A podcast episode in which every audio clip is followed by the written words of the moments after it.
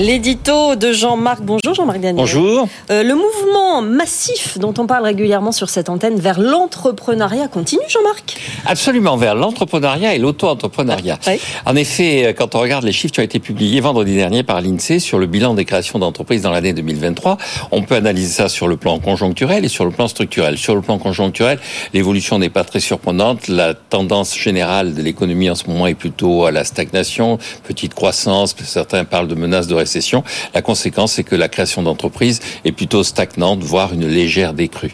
Mais quand on regarde sur le plan plus structurel, la composante, la composition de ces créations d'entreprises, on s'aperçoit que les micro-entreprises, l'auto-entrepreneuriat est toujours dynamique et l'augmentation du nombre d'entreprises euh, créées sous ce statut a été de 3% en 2023 pour atteindre 667 000 créations. Et donc, on voit bien que cette mutation de l'économie vers de plus en plus d'auto-entreprises, de plus en plus de gens indépendants et de moins en moins de salariés se confirme malgré les aléas conjoncturels. En plus, quand on regarde dans les détails, on s'aperçoit que euh, à la fois la micro-entreprise s'adresse de plus en plus à des secteurs divers et variés. Au début, c'était essentiellement des gens qui, passant à la retraite, recréaient l'entreprise, l'activité qu'ils avaient précédemment.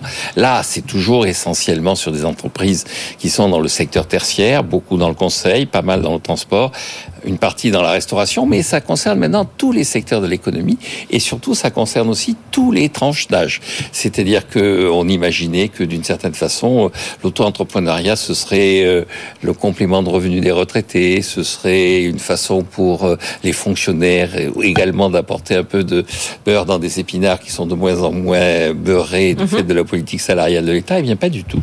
C'est devenu une espèce de réflexe assez naturel de la part de la population de trouver dans l'auto-entrepreneuriat une façon de se rémunérer et d'être libre.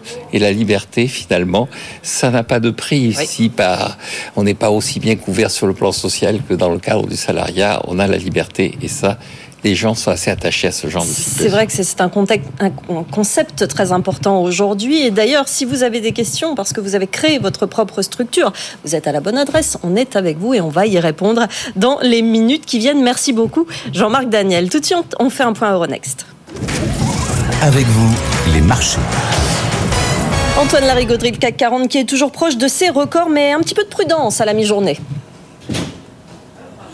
Eh oui, on est allé jusqu'à 4 euh, points hein, du record euh, absolu. On est à 7634 là à l'instant, inchangé, mais on surperforme par rapport aux autres indices européens. Le DAX à Francfort est en recul, moins 0,43%. Pareil pour l'Eurostock 50, moins 0,12%. Encore une fois, le CAC 40 qui signe une surperformance alors que le climat se tend un petit peu euh, sur les marchés du fait de la recrudescence du risque géopolitique autour des États-Unis et de l'Iran. Hein. Après beaucoup de problèmes. Hein, du côté euh, de la Jordanie et une attaque de drone qui a fait euh, plusieurs morts et une trentaine de blessés. On sent que la tension est en train de remonter hein, entre les deux puissances. Et du coup, on a le pétrole qui grimpe hein, du côté des 83 dollars pour le baril de Brent de mer du Nord. Total Energy signe la plus forte hausse du CAC à plus 1,8%, 60,70 euros. On a Thales qui signe la deuxième plus forte hausse à plus 1,56, 137,10 euros. Et sinon, on repart sur des valeurs défensives. Hein, Danone plus 1% à 61,95, Sanofi plus 0,8, 92,82 euros. Et en tête du euh, SBF 120, on a des valeurs liées euh, au pétrole, hein, notamment euh, GTT qui signe la plus forte hausse à plus 2,2%, 129,90 euros. À la baisse, Marjorie vous en a parlé, Eutelsat, hein, moins 14,5% à 3,51 euros après son profit warning. Et puis on a SES, son concurrent, qui perd quasiment 4% à 5,77 euros. Plus forte baisse du CAC 40, c'est Eurofin Scientifique, moins 2,35, 55,72. Le CAC donc sur une légère baisse maintenant, moins 0,02 2, 7632 points et l'euro face au dollar 1,0826. Merci Antoine Larigauderie. Allez, dans un instant, on est avec vous, on répond à toutes vos questions. Il y a une adresse à connaître et une question du jour. Sofiane. Avec vous à bfmbusiness.fr, vous pouvez répondre à cette question également sur les réseaux sociaux. Plus d'indemnité chômage après deux refus de CDI. Est-ce une mesure injuste? Vous êtes déjà à plus de 3000 à avoir voté. Ce qui est injuste en revanche, c'est de se séparer pendant quelques secondes, le temps de la pub. Mais oui, vous avez raison Sandra. On se retrouve dans un instant.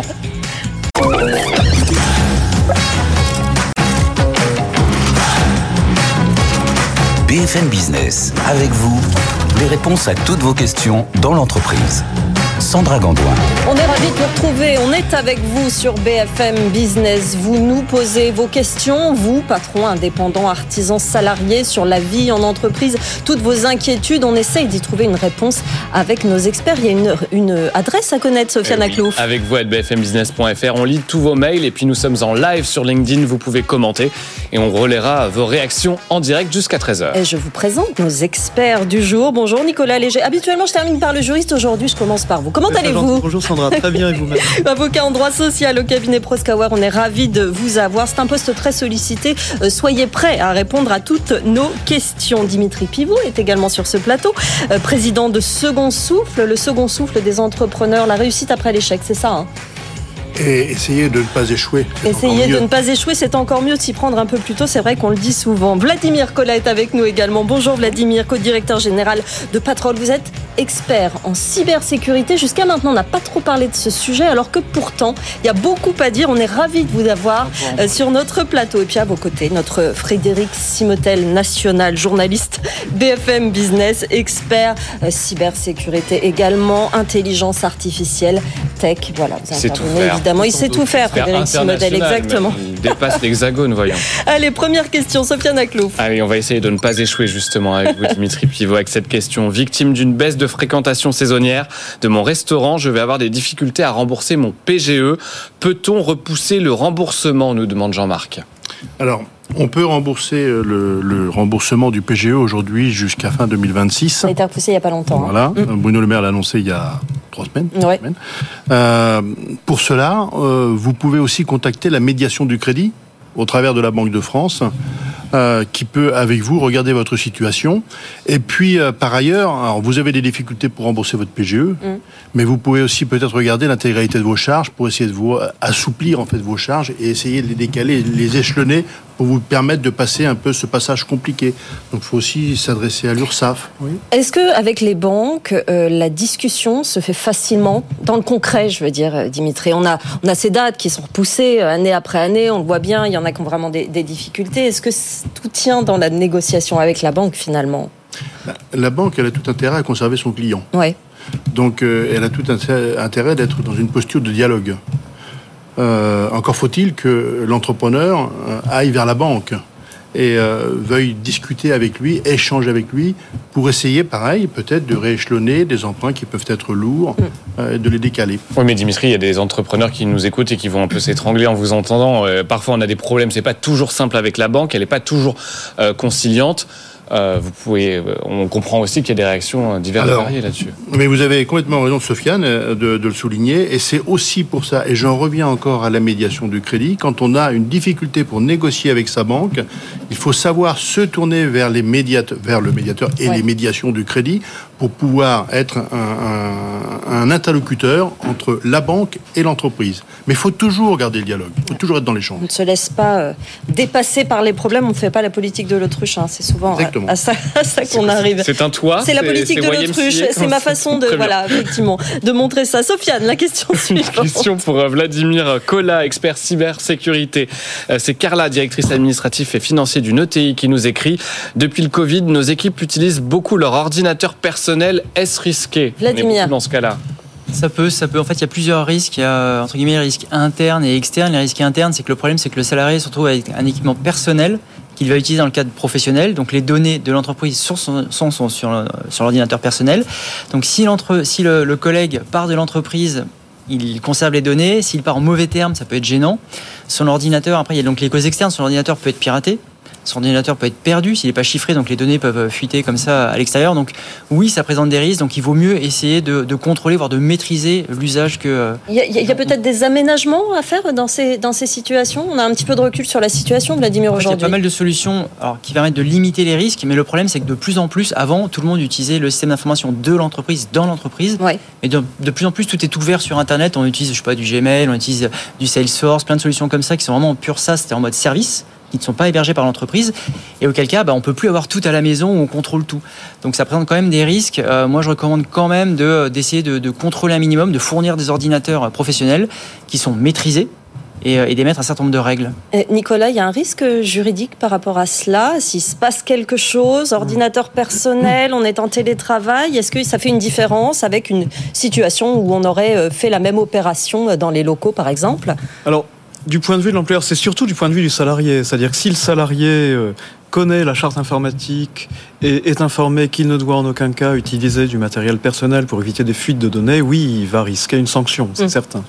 Et sinon, pour le reste, oui, tout dépend de la charte informatique présente ou pas au sein de l'entreprise, mais toutes les entreprises s'en dotent maintenant. Vous continuez à nous poser vos questions, à réagir à nos sujets sur cette adresse avec vous à bfmbusiness.fr. Posez vos questions à nos experts à l'adresse avec vous à bfmbusiness.fr. C'est ce que je viens de dire. Sofiane. Une question pour vous, Frédéric Simotel, notre expert IA All Around the World, on l'aura compris. Euh, c'est un dirigeant d'une PME de distribution de matériel euh, informatique électrique, électronique pardon, qui vient de nous écrire. On me dit de me lancer sans tarder dans l'IA, mais j'entends aussi beaucoup parler de souveraineté.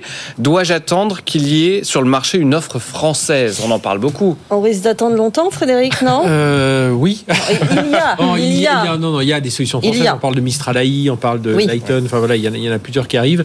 Mais aujourd'hui, non. La, la, première chose à faire, c'est savoir ce qu'on fait de ces datas. c'est, il faut que les datas soient dans l'entreprise, qu'elles sortent surtout pas. Après qu'on utilise une solution américaine ou, ou, ou européenne, voilà, l'essentiel, c'est quand même la première chose, c'est d'être suffisamment mature sur ces datas, les avoir en interne sur son sur son système d'information ou dans le système sur lequel on va faire travailler son, son IA. Donc ça, c'est la, première chose. Après, euh, avoir, oui, c'est certain que lorsqu'on va s'adresser à un ChatGPT euh, slash Microsoft, on est euh, on est en train de, de nouer un lien avec avec Microsoft, mais euh, on l'a déjà, hein, parce que si on a ces données dans le cloud, elles sont chez Amazon, chez Google ou chez. Ben c'est trop tard alors. Euh, ou, alors, soit on n'utilise pas, du tout ChatGPT. Ce qu'il faut vraiment, ce qu'il faut vraiment, c'est bien définir, bah, avec son prestataire de cloud ou son prestataire informatique, c'est vraiment définir où sont les datas, quelles sont les datas stratégiques euh, et, qu'on veut vraiment conserver chez soi ou dans un environnement souverain. Voilà, c'est surtout ça. Après, attendre une IA française, il y en aura, hein, mais non, non, il faut y aller dès aujourd'hui. Il faut vraiment tester, faire travailler euh, des, des, des, des, moteurs sur, sur, toute sa, sur toute sa data, parce qu'il faut vraiment voir tout le potentiel qu'on peut avoir, parce que les concurrents ne vous attendent pas euh, dans ces cas-là. Mais voilà, c'est juste bien contrôler cette partie data et, bien voir qui a accès aux, data dans votre entreprise. Vladimir, je suis peut-être un, raccourci très facile, mais quand les données comme ça partent sur, bah, finalement, on ne sait pas trop où, on est quand même dans, un, dans, un, dans une zone grise pour le moment sur, euh, sur les données. Entre... On sait où on sait, oui, on sait où. Est-ce qu'il y, a un risque souveraineté, mais qui n'est pas évident. Mais euh, au-delà de ça, je pense que sur le, sur le, sujet, il faut aussi faire confiance aux entreprises françaises. Il y a pas mal de start-up, petites entreprises françaises qui, euh, qui, font des solutions équivalentes à du chat GPT. Le problème, c'est comme elles sont petites, on leur, on leur fait pas confiance, on préfère effectivement. Il n'y a pas le même degré de maturité, disons. Techniquement, souvent si. C'est juste une question de confiance. L'entreprise paraît plus petite, euh, moins viable, alors que dans les faits, c'est pas le cas. surtout si on lui donne pas sa chance. Et la commande publique joue beaucoup là-dessus. Euh, après, euh, comme vous l'avez dit juste avant, c'est aussi important de connaître quelles sont ces données à valeur, quelles sont celles qui sont critiques, qui sont vraiment sensibles, qu'il faut plutôt éviter de sortir, parce qu'effectivement, si ça part aux États-Unis, il y a quand même des risques à ce que la concurrence puisse potentiellement indirectement y avoir accès, puisque l'entreprise Microsoft et OpenAI va utiliser ça pour nourrir ses différents algorithmes. Donc il faut quand même faire attention à ce qu'on fait euh, et, c'est quand même pas mal de se reposer sur les experts. Frédéric Oui, non, non, euh, pour rebondir sur ce que dit Vladimir sur les, les, sociétés françaises, il faut, il faut euh, je pense à Mistral AI en particulier, hein, genre, on, leur, envoie ce message-là régulièrement de Tech Co, être une boîte d'ingénieurs aussi puissante soit-elle, parce qu'ils sont hyper puissants, hyper intelligents, ils ont déjà réussi à, rattraper le retard par rapport aux, Américains, il faut penser quand même à être un peu plus ergonomique. On, pour l'instant, ce sont des ingénieurs qui s'adressent à des ingénieurs. C'est très bien, mais pour euh, il faut parler au, bah, patron. Bah voilà, il faut parler au patron, il faut parler aux entreprises de taille plus modeste, mais qui peuvent avoir euh, euh, tout à fait un intérêt à travailler avec de l'IA. Et là, justement, on a encore du boulot à faire par rapport à des Américains qui eux savent vous vendre la super solution, même si elle est moins bonne, mais mm et ça vous la vendre super bien et ça faut qu'on fasse un, autre progrès dans, ce domaine. Sofiane. Rien à voir, tout autre sujet pour notre expert juridique Nicolas Léger. Y a-t-il une durée minimale pour un CDD Mais il n'y en a pas vraiment en fait. Euh, on a une durée maximale, sinon ce ne serait pas un contrat à durée déterminée, mais on n'a pas de durée minimale. Et dans certains secteurs, euh, par exemple l'hôtellerie, on peut avoir des contrats à durée déterminée qui vont être super courts, hein, de l'ordre de euh, la journée, d'une demi-journée. la vraie question après, c'est trouver les salariés qui vont être disponibles, intéressés pour des durées de travail aussi courtes. Alors il n'y a pas de là c'est le, CDD vaut lieu de, période d'essai en elle-même. Enfin là on est, là-dedans. En quelque sorte, non. Pour revenir un petit peu sur le, cadre temporel du, contrat à durée terminée, on a une durée maximale de 18 mois, ça c'est le principe, et pour le reste, on a quelques dérogations. On peut porter jusqu'à 24 mois dans l'hypothèse où on a des commandes exceptionnelles à l'exportation. Et on peut même faire un, c'est très étrange, un contrat à durée déterminée sans terme précis. C'est-à-dire que si on a un salarié qui est malade, qui va être absent et absent pour une durée qu'on ne connaît pas, on peut embaucher un salarié pour le remplacer jusqu'au retour effectif de la personne remplacée. Donc si l'absence se prolonge parce qu'on a une maladie euh, euh, longue ou chronique, on peut tout à fait envisager euh, un contrat à durée déterminée d'une durée supérieure à 18 mois et qui restera totalement valide. Vladimir? Je suis surpris par la durée maximale parce que je connais beaucoup d'agences gouvernementales ou même banques centrales situées en France dont les CDD font trois ans et souvent sont renouvelés deux fois avant que la personne puisse enfin bénéficier d'un CDI. Nicolas on, parle là d'une réglementation tout à fait particulière qui concerne effectivement les personnes publiques qui peuvent recruter en contrat à durée déterminée de trois ans. Hum. Et ce n'est pas les salariés classiques, si j'ose dire, effectivement. Sofiane euh, on passe à la, aux réactions de la question du jour, la question qu'on vous pose sur nos réseaux sociaux. Plus d'indemnité chômage après deux refus de CDI. Est-ce une mesure injuste? Alors c'est très partagé à la fois dans les commentaires et dans, dans toutes vos réactions, dans les votes. Mais euh, à l'image de ce que nous dit Cindy, par, euh, par exemple, chargée de mission qualité, hygiène et sécurité environnement, je suis mitigé car en un sens, ça incite à trouver un travail et donc réduire le coût des indemnités chômage. Mais qu'en est-il du bien-être du salarié qu'on prône à tout va et pour lequel il existe des lois Oui, effectivement. Une question, une tension entre les deux. Et Jérôme, technicien d'information médicale, nous dit la grande question est de savoir comment France Travail va définir le refus de CDI. France Travail propose un poste à Marseille alors que le chercheur d'emploi habite à Dunkerque. Ce type de situation arrive plus souvent qu'on ne le croit. Alors est-ce que c'est caricatural ou est-ce que ce type de situation euh, existe et vous, est-ce que vous les rencontrez? Est-ce que vous, vous les, rencontrez, messieurs Non Vous voulez réagir sur cette question jusqu'à maintenant, Vladimir pas trop, mais je pense qu'il faut plutôt faire du cas par cas que généraliser. Effectivement, si on a à Dunkerque, c'est pas la même chose qu'à Paris. Mm. Donc il y a peut-être plus de souplesse nécessaire dans ces endroits-là qu'à Paris où il y a beaucoup de travail, beaucoup de postes libres. Ce qui n'est pas du tout prévu dans, le, dans la loi, hein, en l'occurrence. moi j'ai des exemples dans le, dans le domaine très précis sur, euh, sur la tech, hein, où on a des gens euh, de compétences, euh, des, des, sociétés qui en rachètent d'autres, etc. Il est très difficile, enfin il est très facile de dire aux gens, écoutez, tous vos spécialistes sont à Marseille, ce serait bien qu'ils rejoignent l'ensemble de l'ensemble de l'entreprise qui est à Lille. oui, faites-le, mais vous allez voir que les gens à Marseille, ils vont rester à Marseille et ils vont trouver très facilement dans la tech un travail ailleurs. Et ça, c'est un gros souci. Dans le domaine des services informatiques, voilà, la, la, mobilité n'est pas aussi facile qu'on l'imagine euh, lorsqu'on est bien euh, là où on est. On va retrouver assez facilement du travail euh, euh, là où on est. En plus, avec le télétravail, ça accentue encore le fait de pouvoir travailler. Effectivement, les moyens, les moyens commencent à se multiplier. Vous continuez à réagir sur nos réseaux sociaux et à cette adresse avec vous, à bfmbusiness.fr. Sofiane, une question supplémentaire? Une, une, réaction d'Eric qui nous dit euh, les entreprises veulent embaucher des moutons à cinq pattes. C'est un peu la réaction au débat qu'on a là. Est-ce que c'est pas un peu le cas parfois? On cherche vraiment tout, et en particulier dans vos domaines, hein, c'est-à-dire qu'on cherche quelqu'un qui sait tout faire, qui est en avance sur son temps. Est-ce que c'est pas un problème ça C'est un vrai problème, c'est un peu idiot parce qu'en fait justement ça n'existe pas. C'est-à-dire que typiquement, je vous donne l'exemple d'une application web. Il y a la partie qu'on appelle front que vous voyez vous en tant qu'utilisateur, et il y a ce qu'on appelle le back, c'est la partie derrière qui est très complexe. C'est deux métiers très différents et pourtant il y a des gens qui cherchent bah, des salariés qui savent faire les deux. Ça n'existe pas. Donc il faut bien dissocier les postes. Et effectivement, mouton à 5 pattes, ça n'existe pas. Mais là, c'est à l'entreprise de faire un effort pour recruter et ah, bien cibler ses, candidats. Bien sûr. Après, ça coûte forcément plus cher d'embaucher plus de gens, mais des gens dédiés à des postes. Mais c'est peut-être ça le problème, Nicolas? Oui, c'est ce que vont euh, reconnaître les DRH, c'est-à-dire que quand c'est comme la liste au Père Noël des enfants d'une certaine manière. Il cherche à recruter quelqu'un, on veut qu'il ait absolument toutes les qualités, qu'il sache absolument tout faire.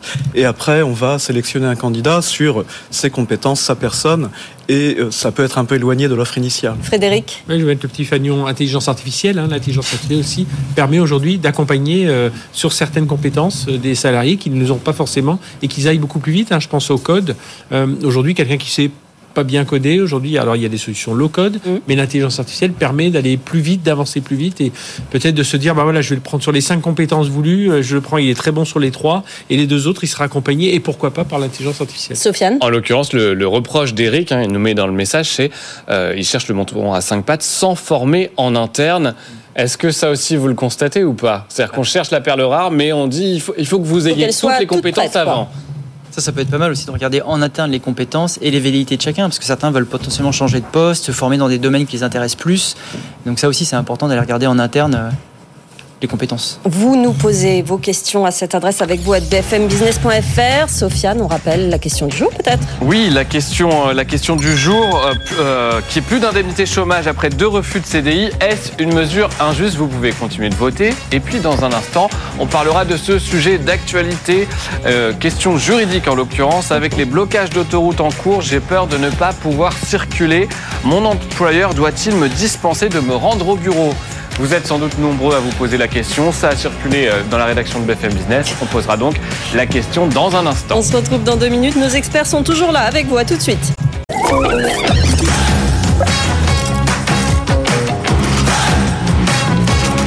BFM Business, avec vous, les réponses à toutes vos questions dans l'entreprise. Sandra Gandoin. Les réponses à toutes vos questions avec nos experts Dimitri Pivot, Frédéric Simotel, Vladimir Collat et Nicolas Léger, notre juriste du jour. On rappelle la question que vous avez posée juste avant la pub, Sofiane. Et oui, avec les blocages d'autoroutes en cours, j'ai peur de ne pas pouvoir circuler. Mon employeur doit-il me dispenser de me rendre au bureau? Est-ce qu'il y a une obligation en ce sens? Nicolas Léger. Pas d'obligation pour l'employeur de dispenser un salarié de venir euh, qui va être confronté à des situations de euh, comment dire de circulation un peu difficiles. Euh, évidemment, après on va distinguer, c'est-à-dire que l'employeur peut être enclin, surtout si le salarié peut télétravailler, de mettre en place du télétravail, soit occasionnel si on en a, soit exceptionnel. Si après le salarié doit être sur place, hein, s'il ne peut pas télétravailler, que peut faire l'employeur euh, Soit euh, se mettre d'accord avec le salarié pour lui accorder un jour de congé payé, soit mhm. pourquoi pas un jour euh, d'absence non rémunérée. en tout cas, tout est ouvert. Soit tolérer, accepter le retard. Mais en l'occurrence, est-ce que ça rentre pas dans le cadre de, vous savez, de ce fameux cas de force majeure, c'est-à-dire que l'autoroute est bloquée, je peux pas me je peux pas circuler, je reste chez moi, quitte à ne pas être payé. Alors la force majeure, on a coutume de dire les juristes que ça a été inventé pour ne jamais servir. Il faut vraiment l'exemple de la force ça, majeure. Nicolas, oui, on le sait pas ça, nous. C'est d'une certaine manière c'est vraiment le, tsunami, en tout cas l'événement euh, climatique totalement imprévisible qui rend tout impossible. Et là, on pourrait opposer d'un point de vue tout à fait juridique hein, que la grève est annoncée et que le salarié peut prendre ses dispositions. Mais à l'époque du tous ensemble et dans le cadre d'une bonne politique RH, on va pas être caporaliste comme ça, on va trouver des solutions. Sofiane. Une question de Charles sur LinkedIn qui nous écrit en direct. À partir de combien de temps un stage devient-il obligatoirement rémunéré? C'est aussi pour vous ça, Nicolas? C'est pour moi. Ah C'est deux mois. Euh, stage de deux mois euh, doit être rémunéré. Alors attention, c'est pas réellement une rémunération, parce que le terme de rémunération emporte des conséquences. Hein, ça veut dire paiement de cotisation sociale. C'est une gratification et son montant a été augmenté de 4,5 euros de l'heure à 4,35 euros au 1er janvier 2024. Mmh. Maintenant, dans les secteurs concurrentiels, évidemment, et quand en plus on a des études longues, euh, la rémunération, la gratification pour un stagiaire peut vraiment excéder ce montant. De peut augmenter. on peut négocier oui, en tant que stagiaire, on peut négocier on, peut négocier, mais attention au principe d'égalité. C'est-à-dire qu'un bon négociateur, ben voilà, tous les stagiaires vont devoir être rémunérés, entre guillemets, de la même manière dans l'entreprise.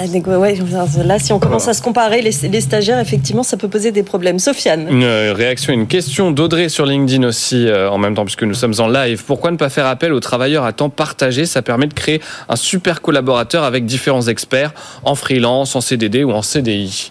Une question très large. Vous Vladimir pourquoi pas oui. Nicolas C'est, euh, j'en ai assez peu vu. Hein. Mm. C'est quand même très complexe à gérer, très complexe d'avoir. Qu'est-ce qui différencie euh, Mais c'est qu'on va avoir un salarié qui va avoir plusieurs temps partiels dans une même entreprise, et, ça implique une absence totale pour l'employeur hein, de flexibilité du point de vue des heures supplémentaires, euh, des risques de fuite d'informations.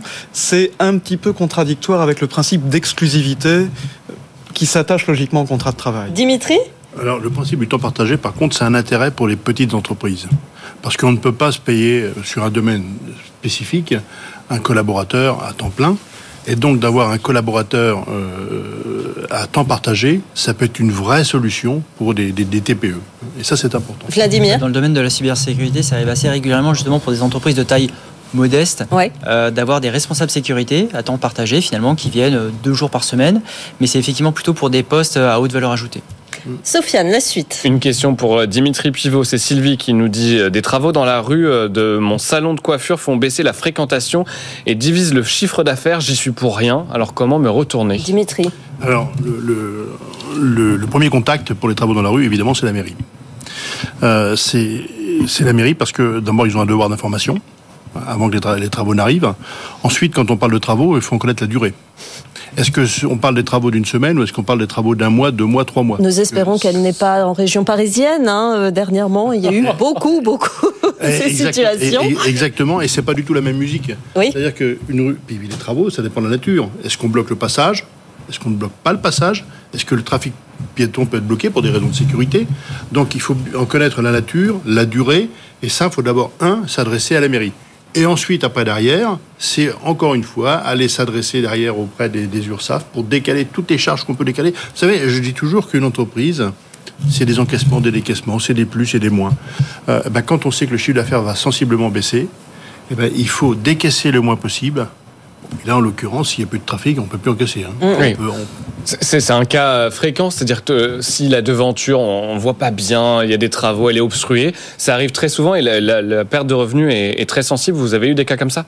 On a, des, on a des cas comme ça, c'est plus dans la durée. C'est euh, vraiment des, des, des, travaux qui font que dans la rue, la, la, la perte de chiffre d'affaires est significative pour le commerce. Mais c'est intéressant de dire qu'on peut tout de suite aller alerter l'URSSAF pour, euh, ah ben pour décaler peut... les charges. En fait, l'URSSAF, on en parle souvent ici, hein, ils ont vraiment un, un, un dispositif qui s'appelle HELP, où qui est à disposition des entreprises pour décaler tout ce qui est possible de décaler. Et c'est comme les banques. L'URSSAF, elle a tout intérêt à trouver des solutions avec les, les, les, les entreprises. Donc, elles le feront. Dispositif, dispositif HELP de l'URSSAF pour la situation de Sylvie. Vous continuez à nous poser vos questions sur BFM Business. Envoyez-nous vos questions par mail, SMS ou en vidéo. Sofiane. Dispositif, ça ferait déjà un très bon nom de salon de coiffure d'ailleurs. oui, d'accord. Voilà, oui, on, on va le soumettre. Bah, c'est vrai, c'est une bonne, une bonne occasion. Merci Sofiane. La suite. si vous avez besoin d'autres euh, noms de salons, vous n'hésitez pas. En attendant, une question pour euh, Vladimir Collat, expert cybersécurité. Euh, c'est Marie-Lou de Montpellier qui nous écrit Je dirige une PME de 100 personnes, 100 départements organisés. Je me suis rendu compte que chaque service utilisait ses propres outils informatiques, souvent en ligne, pour ses besoins opérationnels. Que risque l'entreprise Vladimir. Ça rejoint un peu ce qu'on disait tout à l'heure avec l'ordinateur personnel. Là, le problème, c'est que les salariés utilisent plein d'outils divers et variés euh, sans forcément que l'entreprise en ait la maîtrise. Mm -hmm. Donc, il y a plein de risques. Effectivement, déjà, le salarié, encore une fois, s'il quitte l'entreprise, il a son domicile, il accède encore aux données professionnelles de l'entreprise. Donc, qu'est-ce qui se passe? Euh, Il y a tout ce qui va être également piratage. Piratage des, de ces logiciels-là. C'est-à-dire que si une entreprise utilise sais pas, une solution en mode SaaS, c'est-à-dire en mode service, et que ce, cette solution-là se fait pirater, les données sortent. Et donc, ça aurait nécessité avant de regarder si euh, l'entreprise fournissait un service de qualité sécurisé.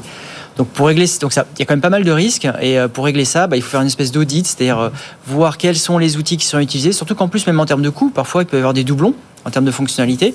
Euh, donc il faut faire un audit, voir qu'est-ce qui est utilisé, pour quels besoins, enfin pour répondre à quels besoins, dans quel cadre, et essayer de consolider un peu tout ça et au moins en avoir la connaissance. Mais ça arrive souvent que les départements d'une même entreprise n'utilisent pas le même service? Alors tout le temps, ça s'appelle du shadow IT et c'est ultra fréquent. C'est-à-dire que euh, une équipe, euh, alors je vais pas en citer une plus que l'autre, mais je sais pas marketing, RH, etc., va même développer ses propres solutions qu'elle utilise parce que potentiellement la DSI, donc l'informatique, n'est pas assez rapide selon ce service, ouais. et donc va créer ses propres outils, ses propres applications va les utiliser et sans forcément en informer les responsables informatiques. Frédéric? Oui, bah ça, Shadow IT, hein, euh, on en est un exemple chez nous. Hein. On a beaucoup de logiciels qui. Vous me l'apprenez On va très bien. C'est fréquent. Parce qu'on n'a pas les réponses. Ouais. Et donc, du coup, on, a, on installe un logiciel, on ouais. partage à 3-4 et c'est vrai qu'il y a toute cette, cette partie euh, cybersécurité, mais même au sein d'une même entreprise, on a, on voit euh, bah, encore chez nous les, les de gestion de notes de frais, de, oui. de, de, de, vacances, c'est pas du tout les mêmes selon, alors qu'on est un étage euh, l'un en dessous l'autre. C'est très fréquent. C'est entre ah. 30 et 60 du, du, système d'information des entreprises qui sont considérés comme du shadow IT, c'est-à-dire mmh. inconnu ou non référencé. Donc faites bien votre audit quand même hein, pour éviter tous les, tous les risques. Sofiane. Une remarque d'Audrey en direct sur LinkedIn euh, qui rejoint vos débats, qui nous dit la confidentialité peut être contra contractualisée. C'est dur à dire. Mais donc on peut mettre quand même dans le contrat, vous n'avez pas le droit de euh, partager. Nicolas Léger. Oui, potentiellement oui, d'ouvrir oui. un Gmail. Oui. Comment ça se passe? Oui, alors effectivement, c'est vrai qu'on doit toujours pensé dans la rédaction d'un contrat de travail à traiter les questions de confidentialité, de fuite de données, encore plus avec les nouvelles technologies. Hein. C'est vrai que ça devient très important. On peut interdire euh, l'usage de toute forme d'informatique personnelle, de compte Gmail ou autre. Après, on peut pas non plus, sauf à être dans une entreprise tout à fait particulière, interdire euh, euh, tout usage d'un mail perso euh, pour autre chose, quoi, d'une certaine manière. Hein. Ce qu'on voit, c'est qu'on va avoir les Gmail, les Yahoo et autres qui vont être bloqués, ça on le voit.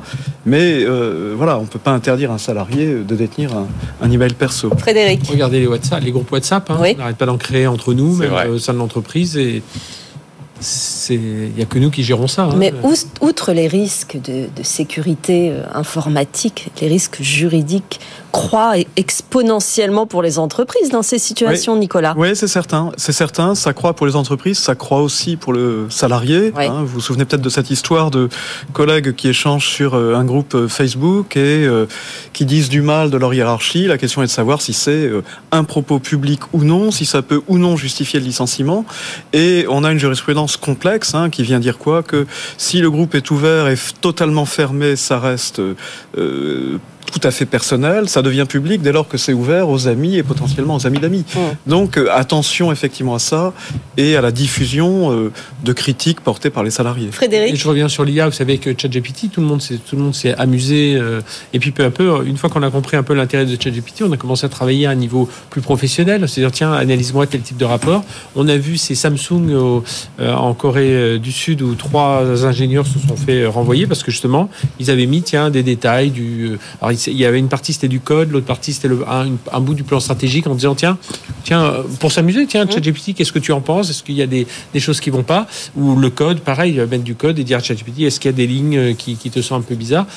Euh, voilà, et ils ont été licenciés parce qu'ils ont fait sortir ce, contenu de, Et aujourd'hui, il y a quand même beaucoup, enfin, je sais pas, dire de, de, croiser ça souvent, mais on, voit de plus en plus de, bah, de gens qui ont la version gratuite de ChatGPT et puis disent tiens, euh, je vais voir si mes courriers, euh, vraiment pour, pour, pour, se faciliter la vie, hein, c'est pas du tout une histoire de piratage, mais dire tiens, j'ai reçu tout un, un rapport sur euh, les conditions RSE de l'entreprise, tiens, je vais voir, je vais demander à ChatGPT de m'en faire un résumé. Et peut-être que ce rapport, il y a des informations qui doivent rester strictement. Le salarié ne sait pas tout ça. Et, le salarié, non, s'il n'est pas sensibilisé à la protection des données, à tout ça, lui, il se dit bah tiens, je vois un outil qui me facilite la vie, tiens, mais puis en plus, c'est pas mal ce qu'il me répond, j'y vais.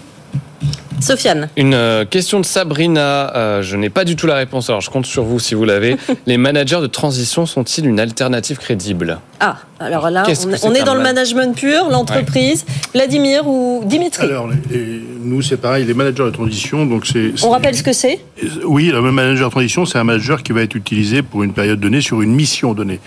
Euh, et pour nous, c'est, c'est un formidable intérêt parce que les entrepreneurs que nous accompagnons ont en grande majorité plus de 45 ans, sont des mhm. seniors. Et quand on dit senior, d'abord, c'est un terme que je n'aime pas. Je préfère dire expérimenté. On est senior à 45 ans en entreprise, c'est extrêmement vexant déjà. En cyber, oui, oui, parce, que, 30 ans. parce qu'à 45 ans. Ah, non, mais cyber, c'est 30 ans, extraordinaire. oui, c'est vexant. À, 45 ans, on n'est qu'à la moitié du chemin. Il nous reste encore au moins 20 ans à travailler. Donc, euh, bon.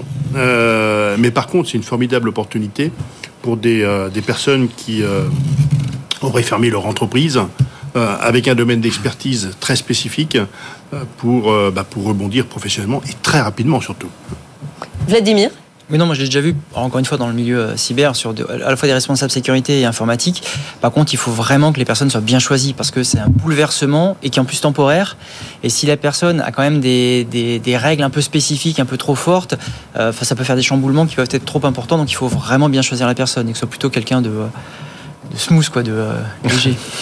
Sofiane. On revient à la question du jour. Plus d'indemnité chômage après deux refus de CDI. Est-ce une mesure injuste? C'est très partagé.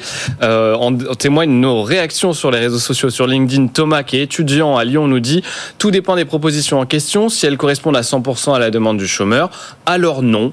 La mesure n'est pas injuste. Séverine répond, lui, elle, euh, mesure totalement injuste. En revanche, euh, euh, en recherche d'un poste d'assistante ADV, assistante de vente à Paris, les propositions que je reçois sont dans l'aide à domicile en Ile-de-France. Effectivement, c'est pas la même chose. Pas très adapté. Et Arnaud, qui est laborantin, nous dit quand on est boulanger, on nous propose des postes en boucherie. Là aussi, c'est pas tout à fait la même chose. Et Dominique, qui, lui, qui est formatrice, lui répond on a proposé à un ami juriste de faire caissier chez Carrefour à 90 km de chez lui, payer un peu au-dessus du SMIC. Évidemment, c'est ce type de situation qui pose problème. Ça vous fait réagir évidemment et vous continuez à réagir et à nous poser vos questions en entreprise. Vous êtes patron indépendant, salarié, eh bien posez-nous vos questions sur BFM Business. Nos experts de l'entreprise sont avec vous. Sofiane. Notre expert IA, Frédéric Simotel, euh, avec les JO de Paris qui approchent, faut-il craindre une cyber-menace de nos entreprises? Frédéric.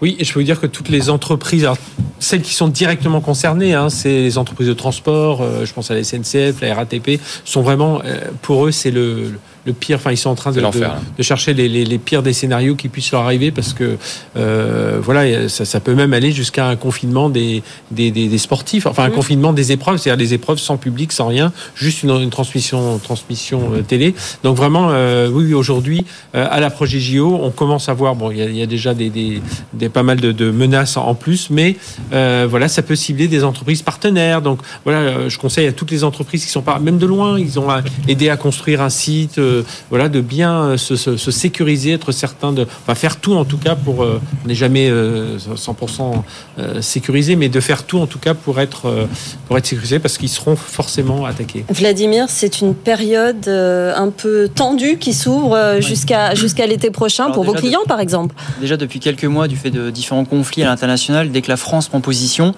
il y a des attaques sur tout ce qui semble représenter la France, que ce soit entreprise du privé ou, collectivité du public. Et donc avec les JO encore plus, euh, parce que malheureusement il y a des gens qui nous veulent du mal. Euh, et donc oui, oui. Et aujourd'hui il y a deux principaux moyens pour pirater une entreprise ou une collectivité. C'est j'envoie un mail piégé, donc euh, du, euh, du, phishing en anglais et de l'hameçonnage en français. Et à partir de là, je progresse dans le système d'information de l'entreprise ou je pirate quelque chose d'exposé sur Internet. Mmh. Et ça entre guillemets c'est à peu près 50-50. Euh, et ça, c'est beaucoup plus facile parce que de n'importe où dans le monde, on peut accéder justement à ce qui est exposé sur Internet. Et donc justement, ça, c'est l'un des principaux enjeux bah, des JO et de toutes les entreprises qui accompagnent les JO, c'est de sécuriser tout ce qu'elles exposent principalement sur Internet. Mais ça va jusque-là. Vous parliez, Frédéric, de confinement des sportifs. C'est-à-dire que la menace terroriste, on la voit, on ouais. comprend tout de suite euh, à quoi ça correspond. Là, c'est quand même un peu plus diffus dans notre esprit. Les conséquences que ça peut avoir, aujourd'hui, dingue. Aujourd'hui, pour en avoir parlé avec des gens de SNCF notamment, euh, bah, tous les scénarios sont envisagés, quoi, de dire bah, si on imagine le réseau SNCF qui est compromis, on peut plus transporter personne, euh, ah on oui. peut plus même euh, faire les athlètes euh, qu'ils aillent sur leur site, euh, la presse pour aller voir les épreuves, les publics pour aller, euh, les bénévoles pour la sécurité. Enfin voilà, tout, vous imaginez un pays paralysé par euh, pas de transport. Mm. Justement, comment on fait pour alors là, ça, ça déborde un peu sur la, sur la cyber, mais ça peut être lié à une attaque cyber. Comment on fait donc derrière Ils sont en train d'envisager tous les scénarios de comment on emmènera les sportifs sur site, comment on emmènera les, les, les, les, les juges, enfin les, les, arbitres et tout ça. Donc euh, oui, c'est et c'est vraiment euh, aujourd'hui c'est la priorité pour beaucoup d'entreprises, c'est la, la, priorité. Euh, Vladimir? Puis malheureusement aussi, il peut y avoir des attaques conjointes. C'est-à-dire d'un côté, je vais essayer de faire des nuisances au niveau informatique, cyber, et de l'autre côté, bah, avec des terroristes, je vais essayer de je vois, faire exploser des bombes, des choses comme ça, euh, sur des gens qui seraient bloqués. Typiquement, bah, voilà, si les, les, trains sont bloqués sur les quais, essayer de faire péter une bombe mmh, sur les quais d'un train, on peut faire des choses conjointes comme ça. Mmh. il faut essayer et, et, sans compter les attaques sur la billetterie, parce que ça aussi, c'est tous les gens qui évidemment mmh. cherchent ça. Bon, faites-vous accompagner, hein, c'est le message de cette, cette émission. Non, mais c'est vrai qu'on dit souvent qu'une entreprise doit savoir quelle va être attaquée. Non pas qu'elle va être attaquée, mais quand elle va être attaquée. Et puis surtout, Frédéric, c'est ça. Les événements extérieurs, on a, on a, comme disait Vladimir, on a, la, la France est exposée. Ouais. On a son PDG qui prend la parole euh, sur une grande chaîne de télé.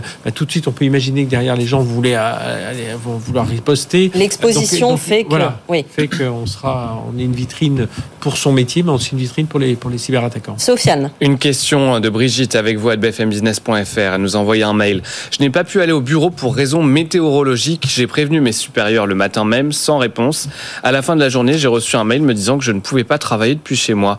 On me retire une journée de salaire. Est-ce légal? Nicolas Léger.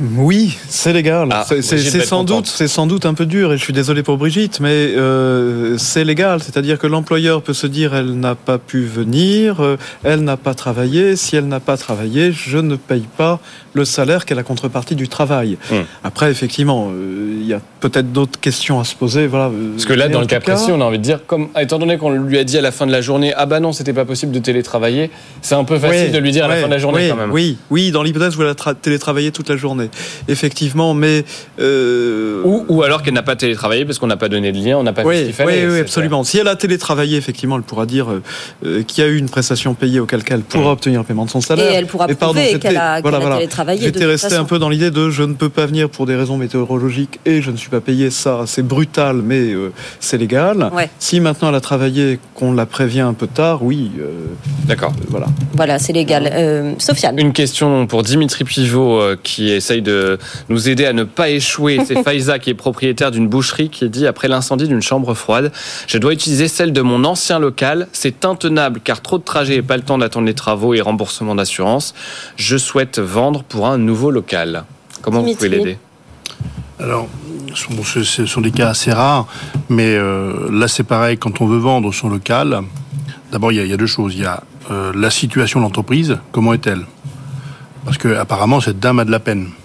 Donc mmh. euh, sa situation financière est-elle toujours viable ou pas viable? Donc ça c'est le premier point. Donc encore une fois, c'est faut faire la, le diagnostic de l'entreprise, l'audit. Oui, parce que euh, financièrement, visiblement, elle ne peut pas s'acheter un nouveau local. Ou... C'est ce que j'allais voilà. dire. dire. Une fois qu'on a la situation de, de, de l'entreprise, est-ce qu'elle a la possibilité ou pas d'aller chercher un nouveau local. Ça, c'est la première chose. Et puis après, il y a, dans, dans son propos, est-ce qu'elle a aussi l'envie ou pas? Parce qu'on en parle assez peu, mais il y a un moment donné de changer de local, c'est d'autres contraintes. Euh, donc, euh, donc là-dessus, il bah, faut se faire accompagner, il faut, faut, faut contacter Second Souffle. Il bah, faut contacter Second Souffle, Dimitri Pivot, effectivement. Il y a un site hein, pour Second Souffle. Ah oui, oui c'est secondsouffle.org, et puis on a 47 antennes en France et 350 bénévoles pour accompagner euh, tous ces entrepreneurs en difficulté.